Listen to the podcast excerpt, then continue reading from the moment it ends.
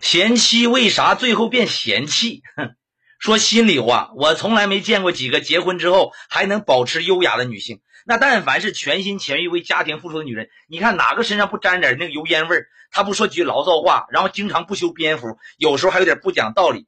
因为生活它本身就是现实而又琐碎，全鸡毛蒜皮呀。和睦幸福的家庭背后，那都是艰辛的付出和现实的苟且。你说那个漂亮的指甲，那咋干活？华丽的衣服随时可能被孩子毁掉。那锅里还烧着饭，怎么跟你婀娜多姿？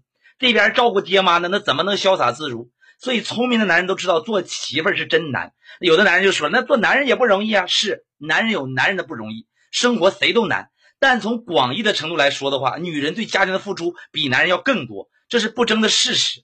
她本想穿高跟鞋，可一想还要抱孩子，算了吧。她本想穿个裙子，可一想呢还得给娃喂奶，不方便，算了吧。